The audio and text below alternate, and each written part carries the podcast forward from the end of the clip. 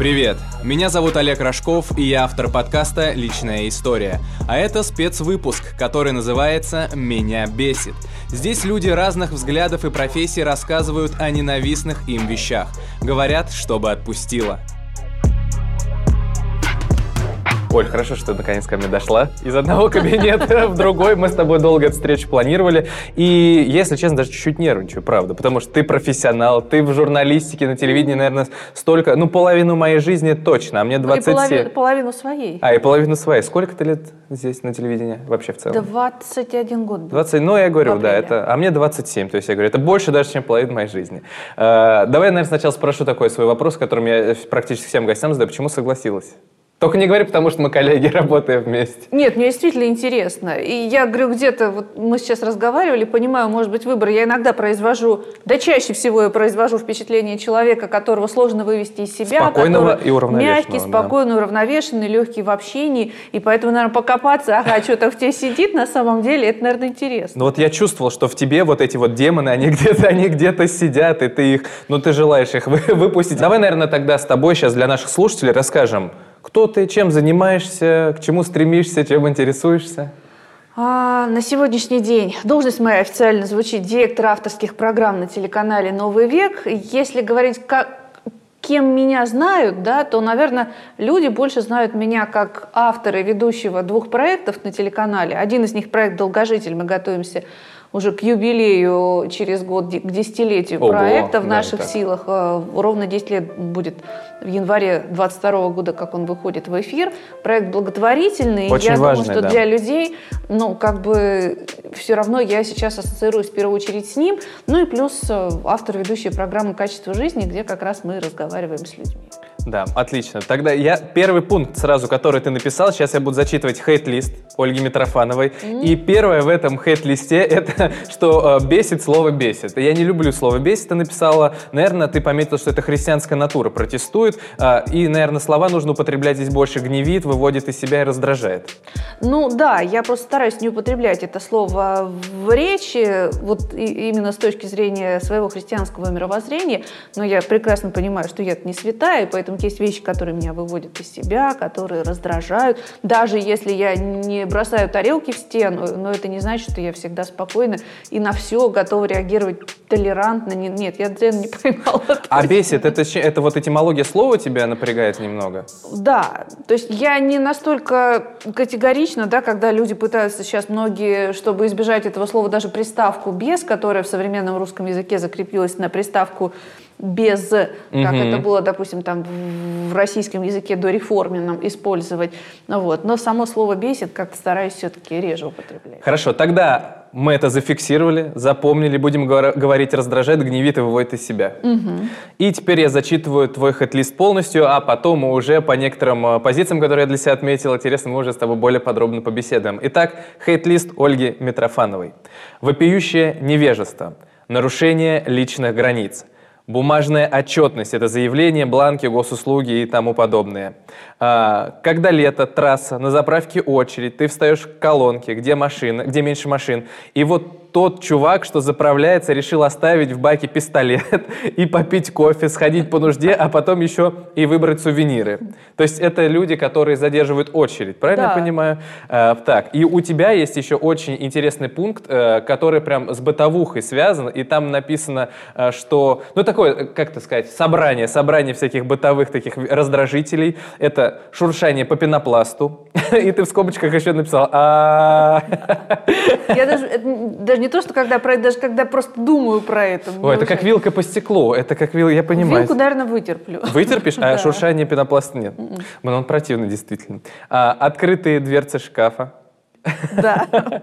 И прям бзик незаправленной кровати, и когда пододеяльник неправильно лежит. И ты написал, что ты как персонаж из 12 стульев готов вышить слово «ноги», только бы все лежало правильно.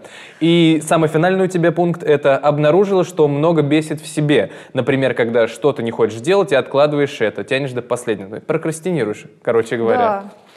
Да. А, я вот для себя выделил кое-что, и мне интересно по этим пунктам с тобой поподробнее поговорить.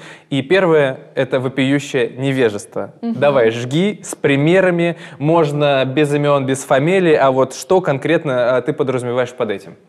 Ты знаешь, я считаю, что не стыдно не знать, но стыдно, вот, агресс... вот ты как, каких-то верхов нахватался, и ты стараешься это донести, а ты, блин, может, ну, каких-то азов просто не узнал. Угу.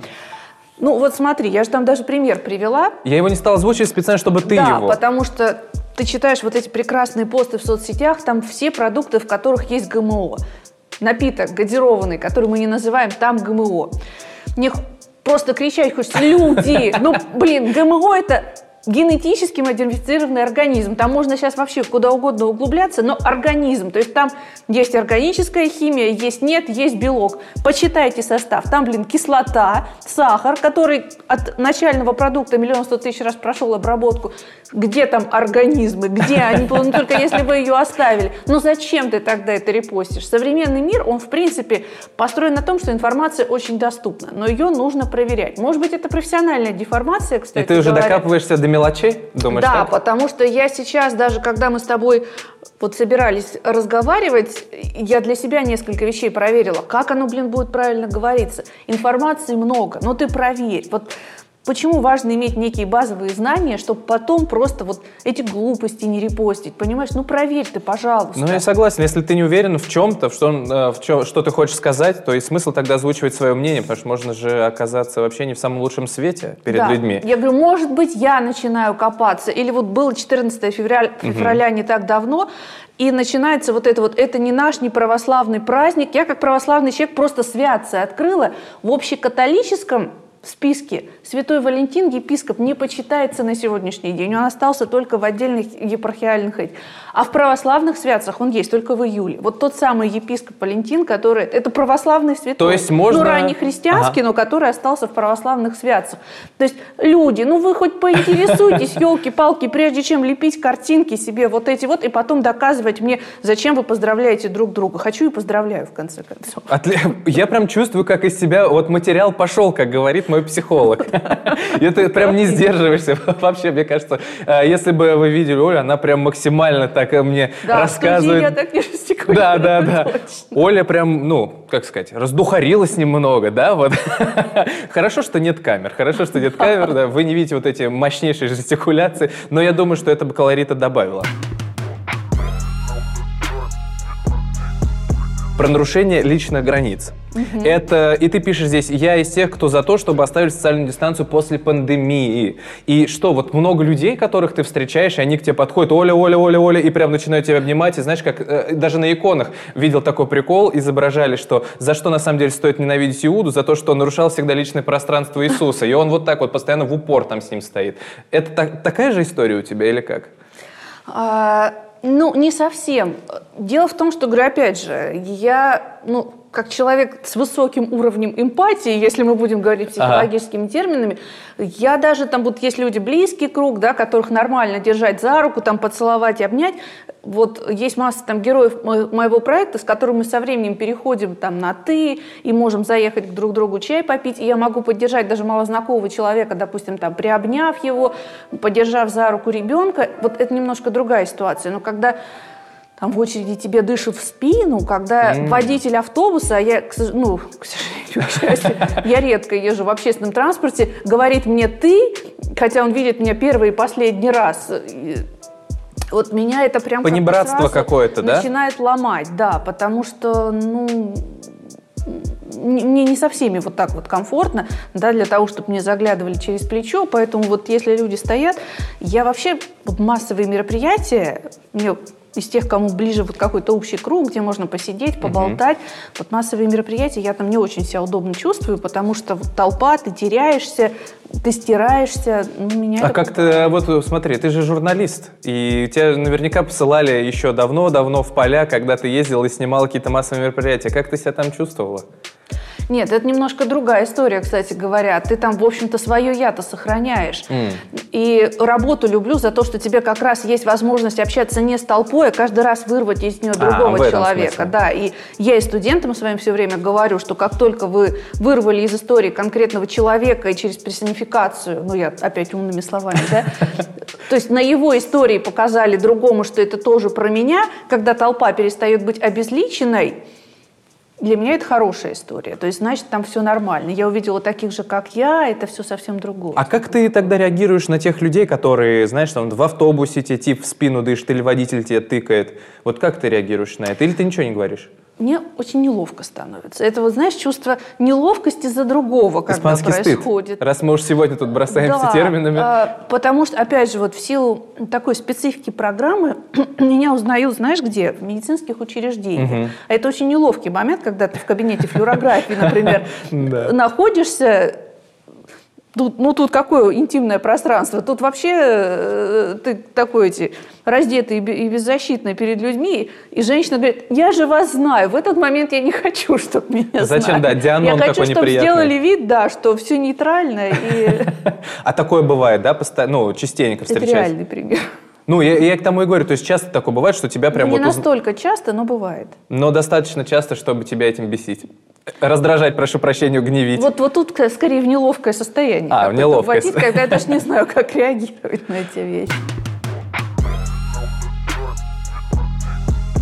Следующий пункт один из моих любимых. Я, я сейчас объясню почему. Потому что я, у меня тоже была работа, где нужно было э, возиться с бумагами. И у тебя этот пункт бумажная отчетность, заявление, бланки, госуслуги и тому подобное. И у меня была работа, которая где-то процентов на 70 состояла из того, что ты какие-то служебные записки пишешь, какие-то договоры там оформляешь, ставишь, ставишь 500 печатей. Все это нужно сделать еще копией. И вот ты сидишь, и почти весь день у тебя уходит только на это. И я ушел, потому что мне не нравилось этим заниматься. Я понял, что я трачу свое время на то, что мне неинтересно. Конкретно у тебя здесь э, в чем раздражение появляется?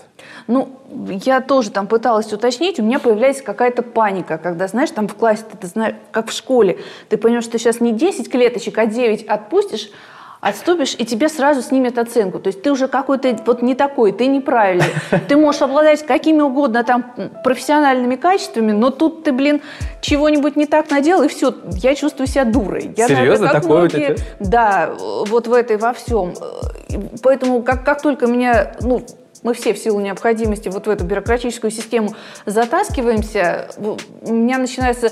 Это вот был единственный, наверное, за последнее время случай, когда я вышла из себя, потому что мне нужно было выполнить некоторое количество вот этих бюрократических вещей. Я покупала машину, и я смотрю, боже мой, думаю, какое чудо, вот появились там госуслуги, ты можешь в электронном виде Никуда зарегистрироваться, да, оплатить, никто как раз-то в очереди не стоит и локтями тебя не толкает. И как же все хорошо и прекрасно. То есть я поняла, что в это время я подъеду туда, в это время я сюда приеду, там в салон, тут сдам, тут получу, и там через два часа я должна буду приехать в ГАИ. Тут я понимаю, что я вроде все сделала правильно, тут мне не приходит э, квитанция на оплату госпошлины.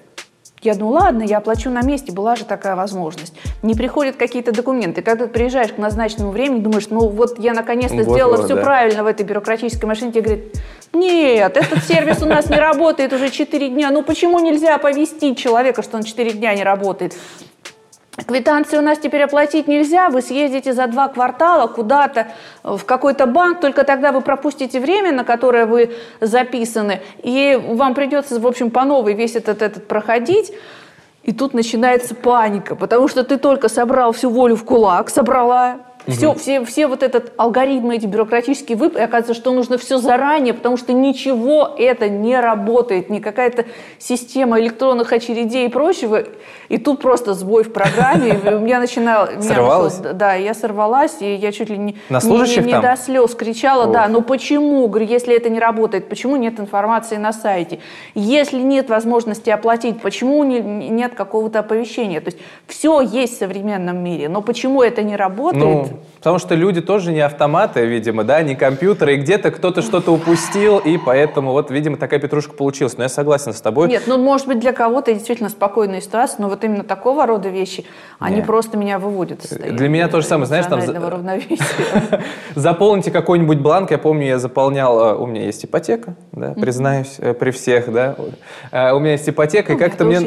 да. Вот, вот. И мне нужно было на возврат средств заполнить бланк, и там какие-то такие формулировки, я просто смотрю, и я, ну, я не понимаю, что мне нужно делать. То есть Вроде как- не глупый Да, человек. да, ну, как я э, магистр рекламной связи с общественностью не смог справиться вот с этой вот штукой. Мне пришлось подходить к тетеньке и говорить, как это, что я сюда должен вписать. Потому что там мало то там формулировки какие-то нечеловеческие получается. И ты вот отметила, что ты чувствуешь себя школьницей. Э, Ты действительно не ну, это бессилие какое-то, да, ты ощущаешь? Да, Я думаю, что многих, у потому многих что ты не людей понимаешь, как такое. бороться, вот, в- в- в- вот когда ты попадаешь в эту систему. Даже Google, даже Google может не спасти тебя.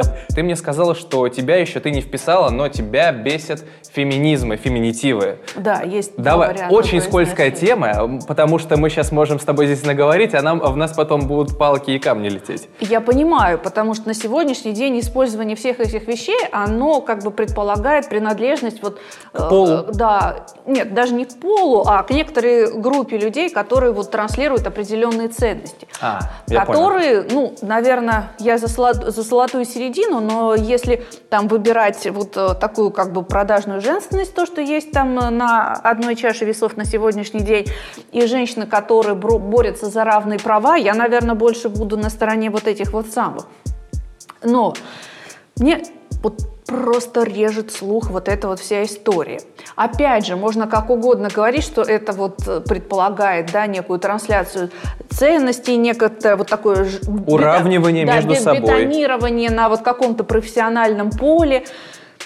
Я не понимаю, почему для этого нужно, на- наоборот, коверкать язык, потому что, опять же, если мы обращаемся к практике тех стран, где аналогичные а, движения там действуют, ну, где-то в большей, в меньшей степени, там, наоборот, идет упрощение языка для того, чтобы не подчеркивать эту гендерную принадлежность, да, ну, то есть там, где было раньше там man, woman, теперь вот э, некое просто нейтральное обозначение профессии. Поэтому, нет, если кому-то будет приятно, если придет ко мне в гости, например, в эфир человек и скажет э, женщина, Ага. женщина, э, и скажет категорически, называйте меня там авторша или еще как-то, я буду, хотя мне это будет резать слух. Но, например, если спросят, как обращаться ко мне, я скажу, нет, я редактор. И в этом смысле как раз не надо э, цеплять мою профессиональную принадлежность к половой. Я хочу, чтобы все-таки меня оценивали. Я за то, чтобы оставаться женщиной. И вот для меня все-таки гендерные роли в виде женщина-мама и мужчина-отец – это то, что ну, в моем сознании должно остаться такими закрепленными вещами Ну, всегда-всегда. Но хочу, чтобы меня оценивали по профессиональным качествам. Я не понимаю, для чего, почему это должно тогда звучать некрасиво. Ну, суть, э, да, в том, что назови тебя там авторкой, редакторшей или редактором и автором. Вот тут суть от этого, мне да. редакторша. Ну, вот, Ну, звучит как- согласен, Какая-то даже- сразу такая-то тетка, которая идет и бьет кулаком по столу. Да, еще в какой-нибудь редакции газетной сиди, да, я редакторша, вот это вот самое. Ну, слушай, я где-то с таким мнением встречался, что, в принципе, русский язык — это же наш язык. Да. И он менялся с годами, с временами, как только ему вздумывалось. И вздумалось тем людям, которые отвечали, собственно, за трансляцию правил русского языка. И вот я встретился с таким мнением, что это же наш язык, и в целом мы э, вольны с ним обращаться как угодно. Вот там говорить авторка, говорить редакторша, там тоже э, договоры и договора. И вот эти вот все вещи, э, в принципе, я не, не то чтобы придерживаюсь этого мнения, просто оно интересное, что мы можем как угодно слова коверкать, и нам за это ничего не будет. Нет, это да. Я ведь еще год перед тем, как поступить на режиссерский телевизионный факультет, проучилась на филфаке, который, ну, журфак там отделение. Вот. И с удивлением обнаружила после школы, что, оказывается, в русском языке практически нет правил. Ученикам говорить не надо, чтобы это не было таким вопиющим знал бы я это в школе. Возвращаемся к первому пункту. Да, но язык очень пластичная система, но есть то, что очень агрессивно внедряется, очень режет ухо, и вот на сегодняшний момент это вот как Феминизмы, раз да? вот эти всякие, да, феминизмы. Давай самый э, топ самых ненавистных тобой феминизмов. Ну, там ну, пять. ну, наверное, редакторша это будет, да, ну, честно говоря, даже себе вот это топа не составляла. Поэтому... Ну вот что тебе встречается больше всего и тебя раздражает? А это, как правило, вот вещи, которые с нашей профессией связаны. Редакторша, продюсерша, авторша, блин, режиссерша, вот вообще какое-то очень корявое ну, и слово. Ты как человек образованный, ты не можешь, да, мимо себя это пропускать? Нет, возможно, образованные люди скажут, что это нормально, это норма, с точки зрения образования слов ничего там такого криминального нет, это, наверное, больше такая эстетическая история. А действительно, ну какая разница, назову я тебя фотограф или фотографша, э, ну, вот. суть в том, что ты сделаешь, суть в том, как ты сделаешь свою работу в твоих умениях и навыках, поэтому, дорогие девушки, я тоже, я ни в коем случае не умоляю вот эти возможности употребления феминитивов, феминизмов, но иногда это звучит очень странно, мягко говоря, очень странно. Нет, люди захотят оспорить, бога ради. Да, да, да пусть спорят. Это только мое мнение, я ни на кого его там не перекидываю, не транслирую, просто мне иногда тоже это раздражает. Еще, знаешь, мне раздражает вот, это правильно, но когда говорит, говорят не в рассказово, а в рассказове, или когда а, говорят... я уже пережила. Вот, и когда говорят не в Уварова, а в Уварове, я не знаю почему. Я не знаю почему меня корежит. Я не живу ни в одном из этих населенных пунктов, и друзей, знакомых у меня, насколько я понимаю, там нет. Но не могу понять, почему. Вот меня тоже это колбасит. Хотя, казалось бы, ну что такого? Ну это же по правилам. Но вот как-то... Это все равно, что Москва и Москве, видимо, это оттуда же. Ну да. Просто Москва, наверное, более привычна для меня. Пункт конструктор, э, где из бытового у тебя шуршание по пенопласту, открытые дверцы шкафа и прям бзик не заправлен кровати, когда подъяльник неправильно лежит. Ты перфекционист. Я не знаю, вот тут, может быть, психологи найдут еще какие-то эти... Я не могу сказать, что я прям перфекционист, и я там первым делом прихожу домой и бегу все раскладывать по полочкам, я могу расслабиться, отдохнуть, забить и сказать, ай, ладно, завтра сделаю, и ничего с этого... Но дверцы шкафов я постоянно закрываю, если где-то чего-то, вот все должно быть вот так вот. Вот расправленная постель, я не знаю, что это такое, то есть для меня, даже если я очень сильно болею, э, все равно вот все убрать, все заправить, дайте мне пледик с подушкой, я так буду лежать. И поэтому даже, допустим, какие-то фотографии в соцсетях, где, например, человек фотографируется в новом платье и на фоне вот такой вот кровати, ну, для меня это настолько личное пространство, это, ну, я не знаю, как в белье или еще что-то. Поэтому тут вот все, смена деятельности произошла, порядок навели, ну и пододеяльник, да, я шучу про это своим домашним, ну положите правильно, иначе я... А, то есть прям действительно для тебя важно, чтобы вот тут ноги, тут голова? Да, чтобы вот там, где кнопочки или еще что-то, меня немножко, ну, жизнь же иногда она поворачивает нас против наших этих вещей, когда ребенка отправляла первый год в лагерь, этот летний вот, при школе, и там нужно было с собой постельное белье привезти, и там я злилась обратно, потому что им буквами «Н» обозначили низ простынки а. и низ всего. Ну, видимо, так по санитарным нормам положено, но это потом ничем не отстирывалось, это меня тоже очень А ты, ты, ты всегда такая была с детства, или это вот когда ты уже более осознанном возрасте, когда там замуж вышла и так далее? Как это произошло? Ну, в детстве, нет, в детстве, кстати говоря, наверное, нас так воспитали. То есть мама тоже так встали, все, кровать в порядок привели, дальше идем уже заниматься какими-то своими другими вещами. Поэтому это, наверное, идет из семьи, да. А когда у меня уже появилась своя семья, и тут я уже стала обращать на это внимание, когда я муж говорит, ну ты неправильно под идеальник положил, какая разница? Я говорю, нет, ну вот, вот это верх, вот это низ, да, и он должен лежать именно так. У меня похожий бзик. А иначе мне вот...